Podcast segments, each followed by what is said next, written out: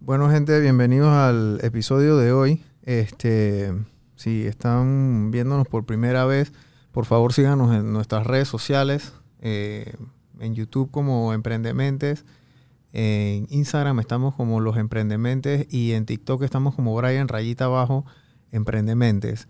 Eh, el invi- los invitados de hoy, porque era un invitado, pero son dos, eh, y eso tiene un motivo, eh, es el señor Francisco Casino. Correcto. Y él ahora mismo es la segunda generación de las galletas que yo tengo años consumiendo. Cuando tu hermana me chateó y me dijo, no, que somos las de- no, que tenemos unas galletas que se llaman tío Yeyo, y que obviamente sé qué son, y yo sé que todo el mundo sabe cuáles son. Este, cuéntame, primero que todo, gracias por haber venido así de, de, de, de, de ya para allá prácticamente, porque creo que fue la semana pasada que les pedí para ver si podían venir y, vinieron. Cuéntame un poquito de la historia, porque tú eres segunda generación, la receta es tercera generación y, Correcto. y esto, esto va por lo largo, porque... Esperemos. Así que sí, cuenta, cuéntame un poco de, de- de- de tu historia. Bueno, gracias Brian por la invitación. Eh, Tío Yello nace en tiempo de crisis, crisis económica en mi familia. Eh, las galletas las hacía mi abuela, galletas de mantequilla, toda la vida, Eh, pero las hacía para la familia. Y a mi abuela le gustaba lo que era la cocina. Todo lo que, es más, se ponía brava si tú sabes como la típica abuela Claro. que se pone intensa, brava, si no se comían la comida. Una de las especialidades de ella eran las galletas. Bueno, mi mamá para esos tiempos, ella trabajaba en un banco y ella llevaba las galletas para venderlas, pues, para tener algún tipo de otro ingreso, eh, para poder sufragar los, los- los gastos, ¿no? Eran tres hermanos, me dijiste. Tres hermanos, exacto. Yo soy el menor de los tres, y- Ok. y mis dos hermanas. Y en el noven- año 97 mi papá queda desempleado y como bien dice, eh, con una mano y una mano, una mano adelante y una mano atrás, Ok, eso fue en el 90 97. como 97, correcto. Eh, tío Yello es mi papá. Ok. Él le decían Yello. Y bueno, en ¿Tu ese- papá cómo se llama? Saverio. Saverio, ok. Correcto. Entonces, en ese momento, él dice, hey, mientras me sale una oportunidad, voy a comenzar a tocar puertas. Como te mencionaba, él siempre estuvo en el área de ventas y logística.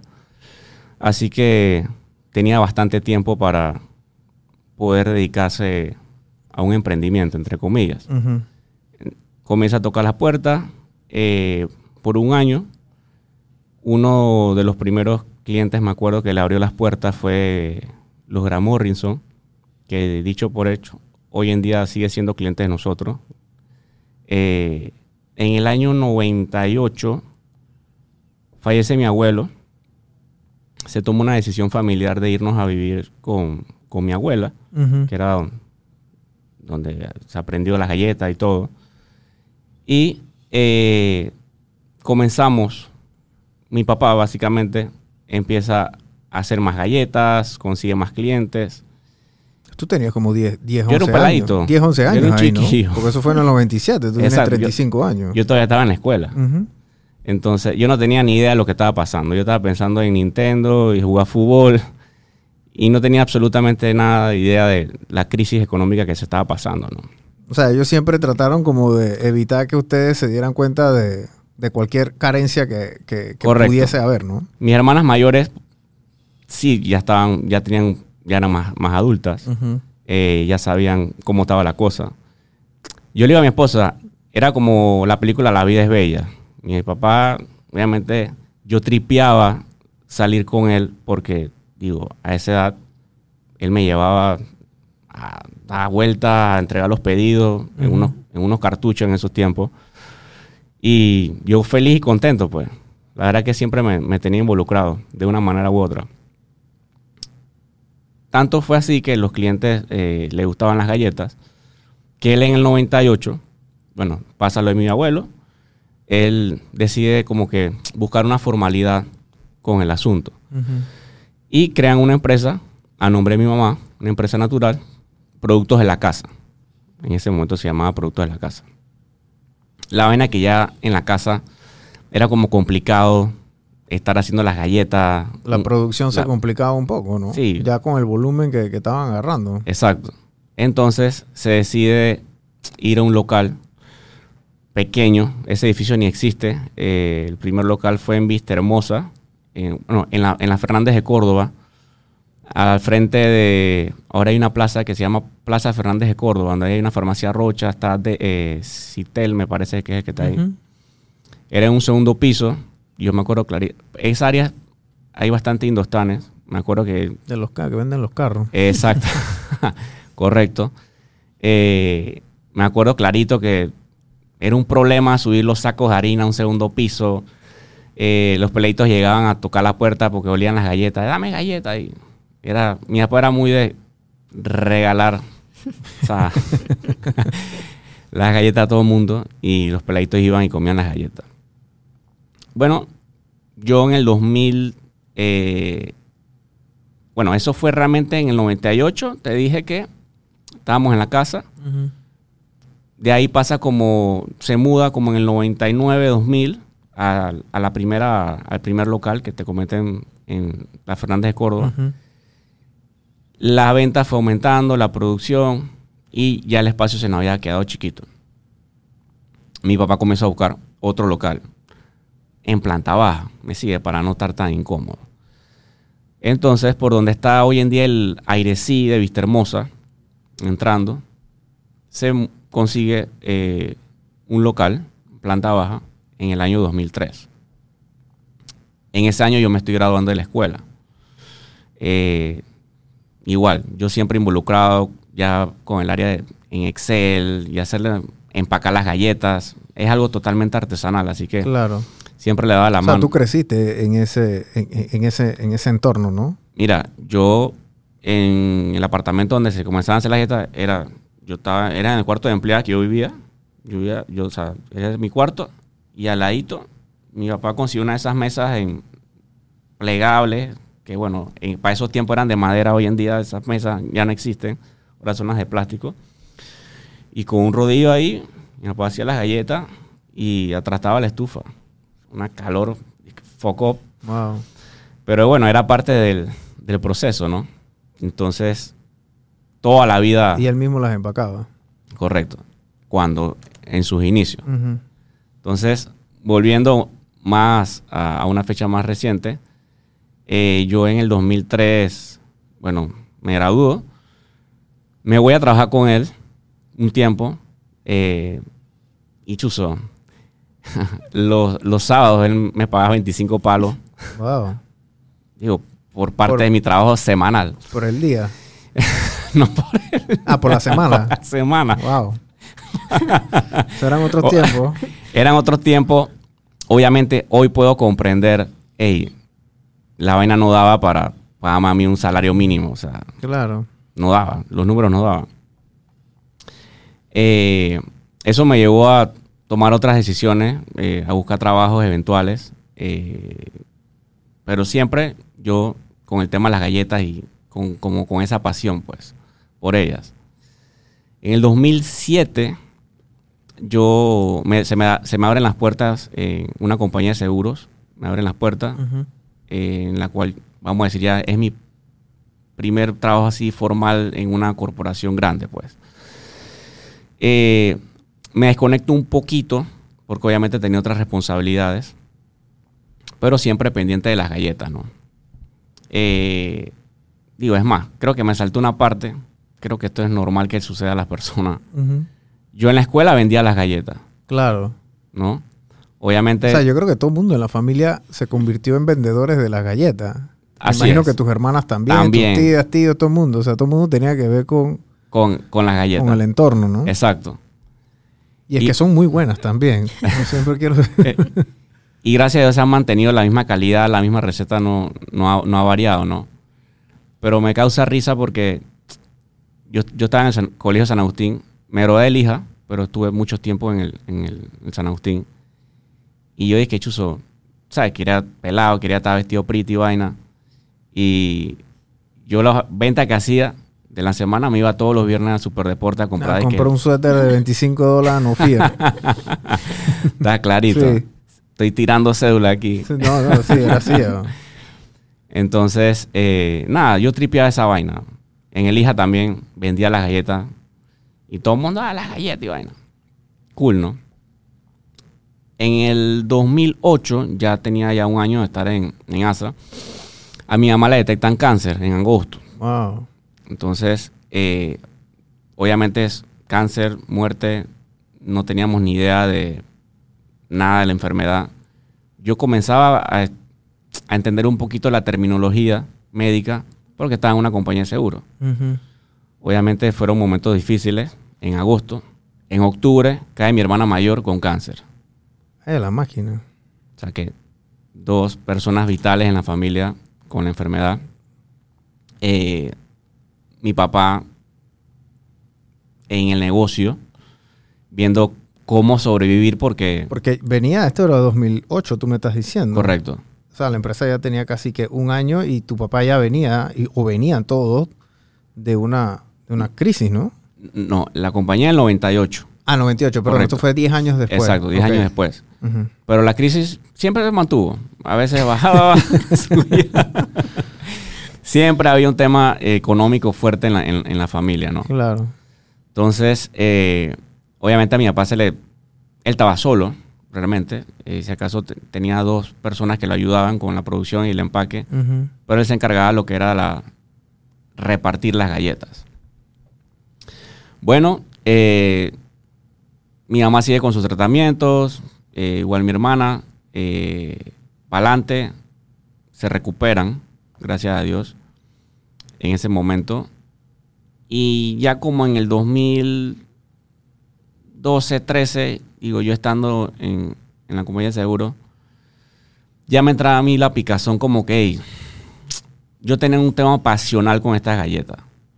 Era que yo quería ver las galletas en todos lados. Para esos tiempos no estábamos en todos lados. Eh, si acaso estábamos un par de clientes, que uno de los, de los, vamos a decir, más viejos son las farmacias Metro, que hoy por hoy siguen siendo clientes de nosotros. Y yo decía, Chuzo, si estamos acá, porque no estamos en el resto de la farmacia? Obviamente ellos sin entender lo que conlleva fabricar y distribuir A tantos puntos de a venta. tantos ¿no? puntos de venta y todo lo que implica esa responsabilidad. Era un tema como que "Ey, lo quiero, un capricho mío. Pues. Me tomó mucho tiempo, casi dos años, tomar la decisión de renunciar, porque la verdad es que me gustaba mi trabajo. Me gustaba mi trabajo, me gustaba lo que hacía. Eh, entre comillas, tenía un salario que me, me acompañaba para cubrir mis, mis gastos. Me compré mi primer carrito ahí, ahorrando, un picanto, eh, cosa que no es gol, pero ese carro, me he comprado tres picantes en la vida. o sea que Son buenos. te- son buenos. Son buenos, macheteros, la letra es económica. Y bueno, tratan de, tratar de, tratando siempre de facilitarme un poco las cosas. Eh, yo en el 2000, finales de 2014, Conociste conozco a- bueno, en ese momento, lo- tu novia. mi, mi novia, actual esposa, Ajá. Mari. Ella, me acuerdo que estábamos empezando a salir. Yo le decía que chuzo, no sé qué, que el negocio de las galletas. Si tengo ganas como que meterme de lleno, pero no sé, tengo miedo. Eh, no sé qué hacer. Me gustaría emprender y meterme de lleno con mi papá para ayudarlo porque necesita ayuda. Obviamente él solo no puede. Y bueno, entre una cosa y otra, ella me impulsó como que, "Hey, si eso es lo que tú quieres, ese es tu sueño, hey, dale. Mucha gente quisiera estar en tu posición, puta, de tener un negocio y salir adelante, en vez de trabajar para otro, pues. Eh, yo en el 2015 eh, renuncio y lo que viene es candela, En el 2015. correcto. Ok. Eh, yo obviamente vengo Y ustedes tenían ya que un año andando ahí, casi.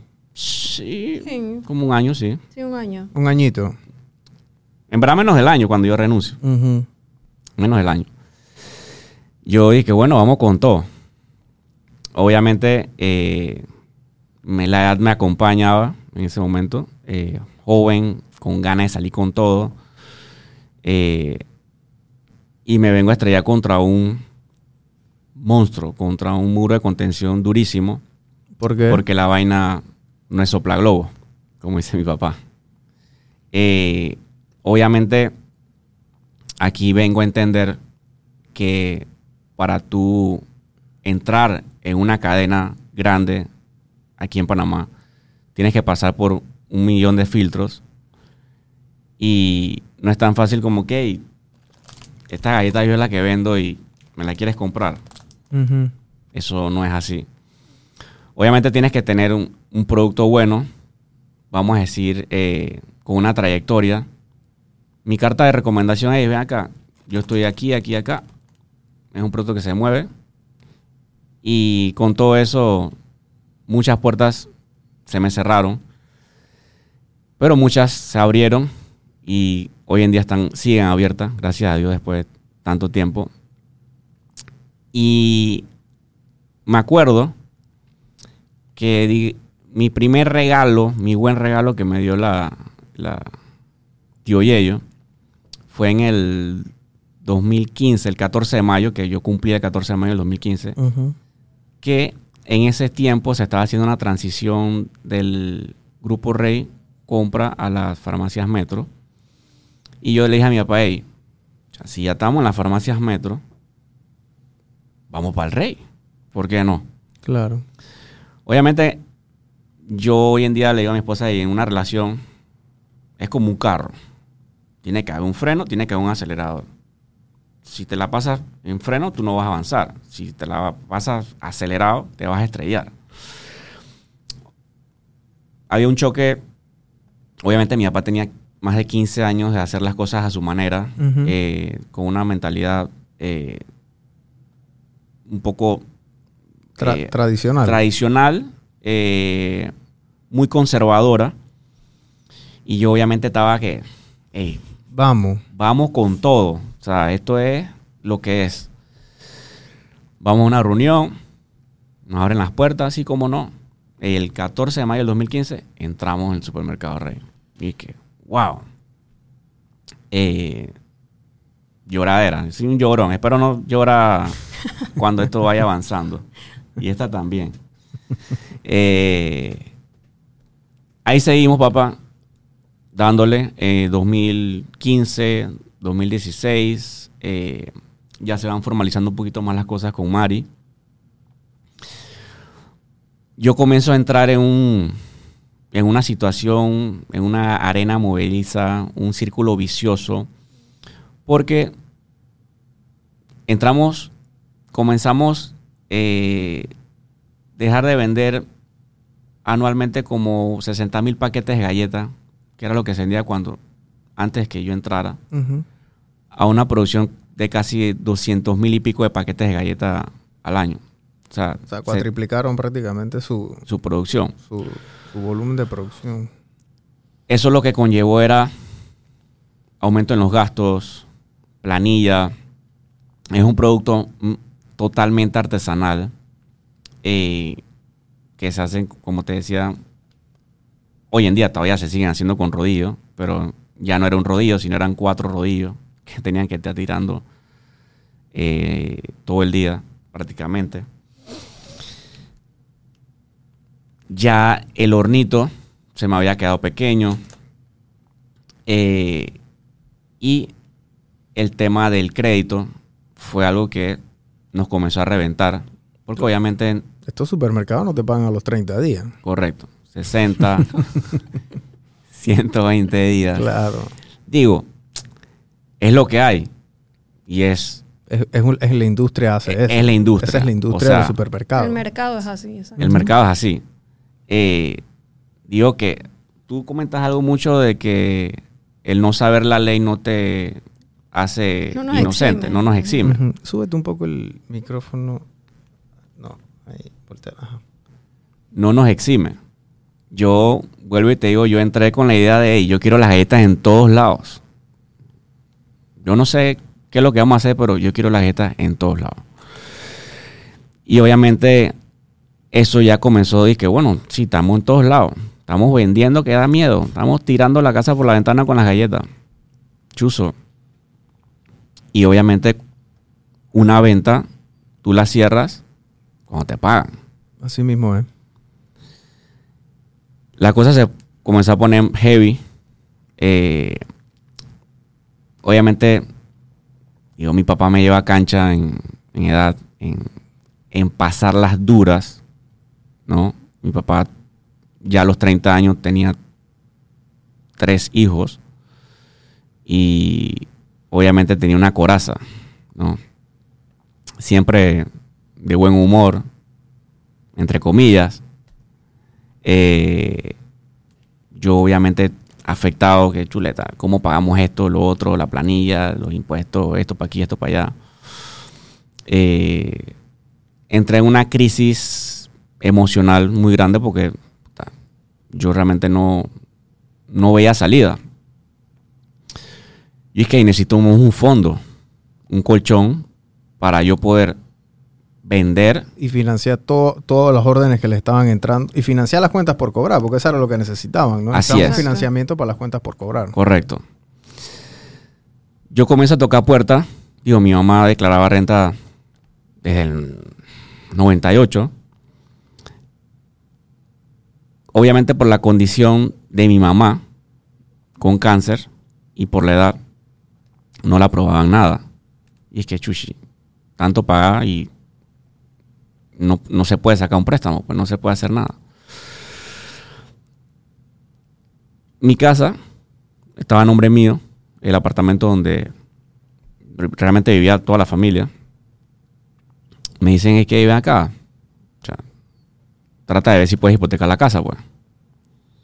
Y hoy en día puedo decir que uno de los grandes errores, o vamos a decir el inicio de, de, un lado oscuro, fue haberme endeudado en el negocio y haber puesto en riesgo la casa. Obviamente en ese momento yo, yo estaba pensando cómo resolver un problema, Claro. Pero tratando de resolver el problema me metí en un problema más grande. El banco aprueba, eh, me hacen un préstamo, Que te hicieron una segunda hipoteca en, en, en tu Exacto. apartamento. correcto, un cash, un casa, un casa cash. Ujú. Obviamente con intereses bajos y todo esto, lo demás. Cosa, un préstamo que me ayuda a yo poder, uno, la masa de galletas se hacía a mano, totalmente. Sea, ya la gente se me iba a quedar sin brazo Claro. por la producción. Yo necesitaba, Una, una mezcladora. exacto, estaba un billete. Eh, obviamente ya las mesas, había que, que hacer un cambio en las mesas, toda la, toda la estructura, tenía que hacer unas adecuaciones a la- al- al local. Todo esto en Vista Hermosa, ¿no? Todo esto en Vista Hermosa, correcto. Entonces, eh, nada. Hago todas esas ecuaciones. eh, vamos a decir, conseguimos un Ferrari, por decirte. Eh, en ese preciso momento, vamos a decir que uno coge un aire, porque obviamente uno tenía un fondo. Ya no había ese tema de que, hey, me debían 90, 120 días, no hay problema porque yo sigo produciendo y yo sé que me van a pagar, porque esa, esa plata va a entrar. No había ni un tema con eso. Eso fue en el 2016, prácticamente que se 2016, 2017. ¿A tu papá cuándo le encontraron cáncer? En el 2017. Sí. Sí. Eh, 2000, no, 2000. Ahorita se me fue. El papá de ella falleció en el 2000. Ella le, le- le diagnosticaron el cáncer, si no en me el equivoco. 2016. Y fallece en el 2016. Wow. Fue bien agresivo entonces. Sí, fue un cáncer de páncreas. O sea, el cáncer de páncreas es Ujú. letal. Sí. Ese mismo año, y para esa misma fecha, unos semanas o meses después, le repite el cáncer a mi mamá. Entonces, ya había nuevamente se estaba repitiendo la, la historia. Obviamente también la presión económica siempre ha estado. Yo creo que esa es mi buena amiga todavía. Eh, ella estaba en un proceso en el banco también. Iban a hacer una reestructuración, iban a, iban a cerrar, ya se lo habían anunciado, iban a cerrar el, el departamento. Pero ella se bajó del barco antes, eh, antes que sucediera. Pero yo estaba con él como cuando él estaba con el papá. O sea, todo, yo estaba dentro de lo mío, pero todo el tiempo estaba con él. Claro. Ah, apoyándolo. sí, claro. O sea, tú eras parte y eres y ahora eres parte del negocio ya al 100%, porque eso fue lo que te pregunté antes. Ajá, exacto. Porque cuando llegaste y la entrevista era con él y cuando me dijeron no, que ella es la que está, ahí, entonces eh, mandé a buscar un micrófono porque ella tiene que estar aquí también. Exacto. Yo no iba a estar, yo no me venía de acompañante. Pero ya ahora estás. y has estado desde el día, desde el día uno, ¿no? Así es. Digo, yo sin ella no estuviera aquí, hermano. Claro. Eso es, definitivamente yo eh, no hubiera podido resistir todos los golpes que me han venido bajando de hace un tiempo para acá. Eh, llega el punto que ella sale del banco en el 2017 Ujú. y se viene a trabajar conmigo. Todo el mundo dice, ah, qué locura que esta gente, estos peladitos que saben, esta man viene de banco, no saben lo que se está metiendo. Obviamente, ya las broncas que tenía con mi viejo eh, por temas financieros, obviamente esa presión era dura. Y yo viendo para ver qué más hacemos, qué inventamos. Ya mi papá, vamos a decir que está un poquito como cansado, ya algo mayor. O sea, había ese, como que, ese, ese choque de, de edad, pues que hoy en día veo que no soy el único que le ha sucedido. Eh, bueno, Mari se mete en la película, nos metemos con todo, vamos para adelante y seguimos. Subidas, bajadas, nuevos clientes, otros clientes que nos cerraban las puertas, cambios, cambios para aquí, cambios para allá una, una montaña rusa de emociones que era desgastante, ¿no? Yo en el 2019, yo digo, esta es la mujer que yo quiero para el resto de mi vida. Le pido la mano a Mari en el 2019. Eh, espérate, espérate, espérate. Aquí creo que hay un tema. Ya se Fue- confundió. Sí, es que estoy nervioso. En el Estoy- 2018. En el 2018 yo te pido la en mano. octubre y nos casamos en el 2020. En el 2000. 2020. En el 2000. 2019. 2019. ¿Viste? No soy el único, En ¿viste? noviembre de 2019. Ok. En noviembre de 2019. Eh, un par de meses antes de la... De la Pandemia. pandemia. Ajá. ¿no? Bueno, eh, en ese momento teníamos dos vendedores eh, que habíamos tercerizado para... Porque la verdad es que no nos daba tiempo. Y estábamos en, como te estábamos en pocotón de lugares. Que había lugares que nos compraban una sola tienda 600, 800 paquetes de galletas. Y obviamente nosotros hacemos todo. Producción, administración, logística, distribución, las redes, compras, eh, correo. Era una locura. Por mi locura de querer estar en- todos lados. Porque yo dije, chuzo, si estoy en, lado- en todos lados, vendo más y la cosa va mejor. Pero al final, No, no, o sea, no funciona normalmente. No. es- parece una matemática binaria de uno más uno es dos, pero en la realidad no es así. exacto. El flujo de caja no funciona uno más uno, es dos. Totalmente, hermano. Eh, y a los golpes uno va aprendiendo, ¿no? Obviamente, produzco más, gasto más, aumento todo, planilla, insumos. Mano de obra, como esto Mano es de muy obra. manual. O sea, es... Y eso tú no lo puedes financiar. Tú no le puedes decir a tus colaboradores de que Te "Ey, pago en eh, 90 te, días". te pago en 90 días. Los manes te van a quema la fábrica. Así es. Entonces, eh, la cosa estaba cada vez más dura. Obviamente ya tres personas dependían de un ingreso eh, y la fábrica era la que daba todo. Yo dije, Chuso Mare, ¿qué inventamos? Eh, llegué a un punto en que a mí me, me molestaba que tú ibas, hey, mira que tengo esta galleta, ¿qué más tienes? Yo, la galleta. La gente, hey, pero ¿qué más tienes? Mi papá hacía un pastel de pollo, muy bueno, eh, por cierto. Eh, mi mamá me enseñó una receta de un flan, un espectáculo. Y vamos a decir que esos eran los aliados en esos momentos. No, hacemos pastel de pollo, hacemos flan. Ah, ok, no sé qué. No, pero para vender acá, no sé qué. Yo comercialmente, lo único, el único producto que distribuimos son las galletas Tuyello. Eh, Y es el único que se distribuye, porque en realidad los permisos para, para distribuir es son muy elevados. una burocracia en Panamá. O sea, Sí. o sea, lo que nos piden a nosotros como pequeños productores es lo mismo que le piden a una industria enorme. Entonces, no hay un Hay un balance. no hay un balance. entonces, cuando yo estaba, vivía en la casa, yo ahora estoy echando para atrás. Hubo un tiempo que vendían comida, cuando mi mamá trabajaba en el banco, vendían comidas en los almuerzos.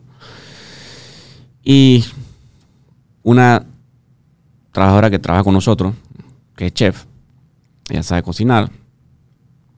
Y estamos que vamos a ver cómo nos va haciendo almuerzos, pues. Comenzamos a hacer almuerzos. eh, ya ahorita mismo ya te estoy hablando del 2020, ¿no? Porque la cosa estaba dura, estábamos viendo qué hacíamos. Estos Eh, son los primeros meses del 2020. Correcto. Enero, Exacto. febrero. Enero 2020. Exacto. Finales del 2019, yo buscando otra opción de negocio, de no depender tanto de los clientes tradicionales en el cual yo le vendo un producto y me recibo un pago.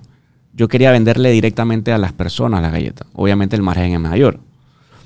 Pero obviamente yo no puedo competir con la ubicación de 200, 300 puntos de venta. Digo, mi fábrica está en Vista Hermosa. Si alguien está en Versalles y quiere la galleta Tío Yello, va a ir a una a Rocha, a un Novi o a, un- a una Metro. No vaya hasta Vista Hermosa. Claro. Descubro apetito. Es San apetito, digo yo. Hay gente que le da palo, pero yo la verdad es que yo sin apetito creo que tampoco estuviera acá. Wow. Eh, para esos tiempos, nada más vendíamos la galleta y flan en apetito. Eso eran los, los. ¿Cuántas veces sonaba al día? Menos uno. Esa vaina ni sonaba. Pero bueno, yo estoy en apetito. Y es que pide la galleta por apetito. Y algo que yo, digo, puedo tener es soy muy testarudo muy, o muy persistente al, al tema que me bloqueo y me voy con la idea y hasta que me estrello no me doy cuenta, ¿no? Necio. Soy necio. Exacto. Eh, comenzamos con la venta de los almuerzos. Eh, a ese tiempo los manes que nos ayudaban con la distribución de las galletas, yo le dije, hermano, vamos a comenzar a vender almuerzos porque las galletas no nos están dando y hay que buscar algo, algo nuevo. O sea, no, esta vaina no está dando. Ey, al principio no fue bien. Los primeros días vendíamos 40, 50 almuerzos. El, el dilema era que quiero un almuerzo para Costa del Este, quiero un almuerzo para Clayton, quiero un almuerzo para Barrio. Yo dije, chuchi, ¿cómo hacemos eso? Y para acabar el delivery, gratis. Y todo al mediodía. Y todo al mediodía. Nos estábamos matando, desgastando, nos estábamos volviendo locos por nada. Al final, el costo de distribución es altísimo. Creo que es algo que hoy en día ya la gente como que tiene un poquito más de conciencia que hey, que te lleven algo a un lugar, eso tiene un costo. Sí, el delivery no puede ser gratis. No Te- puede ser gratis. Ustedes no son Amazon. Entonces, eh, digo, empezamos algo y tuvimos que desistir. Y bueno, seguimos con la venta de los flanes, la gente nos pedía, clientes repetían, no era, no era tanto en ese momento. Bueno, llega la pandemia. Marzo 9, Marzo. 11 por ahí. El 10 de marzo fue que hicieron el anuncio. días antes, eh, nosotros le vendemos a, a Discovery también. Me acuerdo que fuimos allá. Eso era una locura, la gente comprando mascarilla. Estoy- todo el mundo dice que está pasando Lisol. Comienzan a dar las noticias. Yo dije que chuzo. La verdad, vamos a cerrar. Sí, cerramos antes de. Cerramos antes. Ok. Inclusive mandamos un anuncio, publicamos un anuncio en las redes. Las redes en ese tiempo era de que otra de mis pasiones que yo estaba es que chuchi, matemática en mi cabeza. Ey, si nos sigue más gente, hay más probabilidades que Nos compren. nos compren. Esa era mi mentalidad. Por ese tiempo no había muchos seguidores. Eh, publicamos un anuncio ahí, ven acá. Eh, vamos a estar cerrando por medidas de seguridad, salud, etcétera. Mandamos a toda la gente para su casa. Vacaciones pagas. Obviamente, ¿de dónde sacaba esa plata? Pero salió. Eh, cerramos casi por un, un mes, marzo, abril. Yo quedo tirado en un sofá por una semana. Yo no me levantaba. Con ansiedad, depresión, llorando. Era mi, ni comía, veía la televisión, pura noticia. O sea, estaba, era mi novela el tema del COVID. Esa era mi novela del día. Obviamente Mari, frustrada, como que, puta, ¿qué hacemos? Porque ya los dos dependían 100% de lo que era Tío Yello, de la fábrica, ¿no? Sí, Correcto. Ya estábamos viendo en la cuenta cuánto había, cómo estaba eso allá en China, que habían cerrado tres meses. Y todo este tema, los colaboradores, la suspensión de contratos, todo este, este revolú, yo lo veía a él en ese sillón. Agobiado. Y eso a mí como que me desesperaba. Entonces... Casi me tira por el balcón. Sí. Los dos tenemos personalidades di- distintas, tomamos las cosas distintas. O sea, yo no me voy a tirar en el sillón. Entonces, en ese momento yo tenía contacto con el chico de, de apetito en ese momento. Y yo le digo, oye, esto es que eso fue para Semana Santa. Y nosotros vendíamos Exacto. sodas en el local, pero yo estaba en 40 días que no tomo nada de soda. Y tenía un pocotón de sodas ahí encerrada conmigo y yo en una manda de 40 días sin poder tomar soda. Y le digo, oye, Arturo, yo puedo subir las sodas en pedidos y a él dije, tú puedes subir lo que tú quieras. Y me ayudó. Y empieza a sonar aparatito. Coca-Cola, galleta. No sé qué jugo Ese era el combo. galleta. Y empieza, y nosotros teníamos como tres mil y pico de galletas encerradas en la fábrica sin poder haberlas distribuido. O sea, tenían inventario ahí. Teníamos- Uf, teníamos producto hecho, Y por hacer. exacto. insumos. Ajá. Y empezó a sonar el aparatito, y ese aparatito fue el que lo levanta él de ese sillón. Y él, yo creé el monstruo, porque yo, bueno, soda, galletita, Y ya tú comenzaste a meter Hermano. lo que fuera. Yo- Silla, mesa, colchón, sábana, lo que se moviera, tú lo metías ahí. Nosotros tenemos- llegamos a tener como 400. qui- no- Nosotros teníamos un mini market, una mini market, ajá. una tienda virtual. Eh, me acuerdo hielo, bolsas de hielo. Teníamos una Yo- máquina de hielo de repente afuera de la yo- fábrica. yo llegué a conseguir una, un- una Al principio dije, no. La primera puerta que toqué, no. La segunda, el man, al día siguiente me trajo una maquinita de hielo que le cabían 40 bolsas de hielo. Una nevera, pues. Una nevera, O sea, congelador, Un ese que congelador. está fuera de los chinos. Exacto, Exacto, ese, ese- mismo, ese ese mismo. teníamos en el local, afuera. Ey, para los fines de semana, No, yo ese man, o sea, 40 bolsas se iban en dos horas. y ese man lo tenía, ey papá, trae mamá hielo que se me está acabando. Déjame el camión aquí mejor. Él venía con su pick-up. Llega un momento que yo le dije, papá, yo necesito que tú me dejes una nevera más grande, hermano. O sea, yo, yo estoy perdiendo venta. Ya llegaba a la fábrica el camión defensa. O sea, ya llegaba a la fábrica. Todas las distribuidoras, Claro. Fe duro, Felipe Mota. huevo, que todo, todos los distribuidores ya llegaban a la fábrica. a traer productos para nosotros para O la sea, tiendita. Hicieron una tienda. Correcto. Correcto. Una tienda. Eh, Pamper, todo. creo wow. que era una locura. Creo que nosotros vivimos, yo le digo a Mari, cada persona vivió la pandemia de una manera distinta. Eh, yo creo que en ese en ese crecimiento de esa tienda virtual, estábamos haciendo los postres. esto, pero recibimos un golpe en pleno 2020. Sí, correcto. Eh, digo, creo que te estaba dando el lado positivo. Yo, yo le dije a Mari antes de venir que, Chuzo, yo a veces hablo nada más lo negativo. Y ahorita me estoy tirando lo, lo positivo de las cosas, ¿no? Ya te como había comentado que la vaina estaba dura, ¿no? Ya yo tenía un préstamo hipotecario, tenía un montón de compromisos, tarjeta de crédito para tirar al aire. Eh, cuando se abre Empresas Tío Yello, que fue una de las cosas que invertí para darle una imagen más corporativa a la empresa que estaba a nombre de mi mamá, yo abro una SA en el 2017 para no repetir la historia y que la empresa tuviera acceso a créditos. En el 2019, eh, con todo este problema de la vaina, la economía y todo esto, yo es que chuchi, hey, necesitamos como una línea de crédito. Fuimos a tocar puertas, nos estaban pidiendo, bueno, los últimos estados financieros, no sé qué. Eh, todo eso se presentaba, nada. Y por Instagram nos chatea un- una gerente de un banco.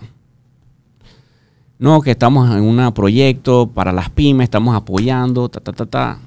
Me acuerdo que en ese momento estábamos en tu muerto un banco. Y cuando vamos al carro, yo le digo a Mari, es que mira, dije, esto debe ser Dios. O él está obrando aquí.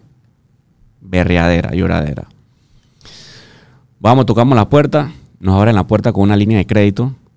Obviamente eso para mí era totalmente nuevo. Y yo dije, chuzo, con esto vamos a agarrar nosotros un aire. Porque se había repetido el ciclo. Las cuentas, más clientes. Y necesitamos nosotros seguir, que la rueda siguiera girando. Eh, se nos abre otra puerta con otro banco.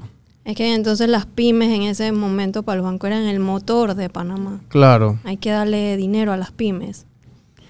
Otro banco nos abre las puertas también. Otra línea de crédito. Obviamente, entre el camino hubieron ciertas situaciones, ciertas decisiones, toma de decisiones que, obviamente, la línea de crédito es para tú financiar tu producción. No estar invirtiendo, porque al final eso es plata que tienes que pagar. Sí. Pero con mi intención de tener más cosas, comencé a hacer ciertas compras, muebles y esto, eh, no usarla de manera correcta, es la realidad. Eh, esa bola de nieve se fue haciendo más grande y más grande.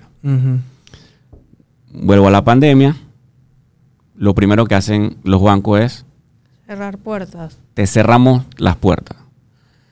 Eh, dicen moratoria, yo le digo la trabatoria, porque eso es lo que fue para mí, una trabatoria. Eh, nos cierran las líneas de crédito. Un banco cerrado totalmente. El otro, hey, lo más que te puedo dar es, en vez que me pagues a seis meses, que eran los préstamos que nos daban, te lo puedo extender a 12. Y es que, Chuso Mari, yo prefiero dale dura esta vaina. Apetito está sonando. Trabajamos el lunes a lunes, o sea, no había descanso. De 7 de la mañana Hasta que hasta la que plataforma no cerrara. no cerrara. Era Usted- ¿Y ustedes y, y cuánta gente? Ustedes dos nosotros solos? dos, Nosotros dos. solo. ¿Y ustedes tienen, ustedes tienen hijos? No. No, las galletas nada más.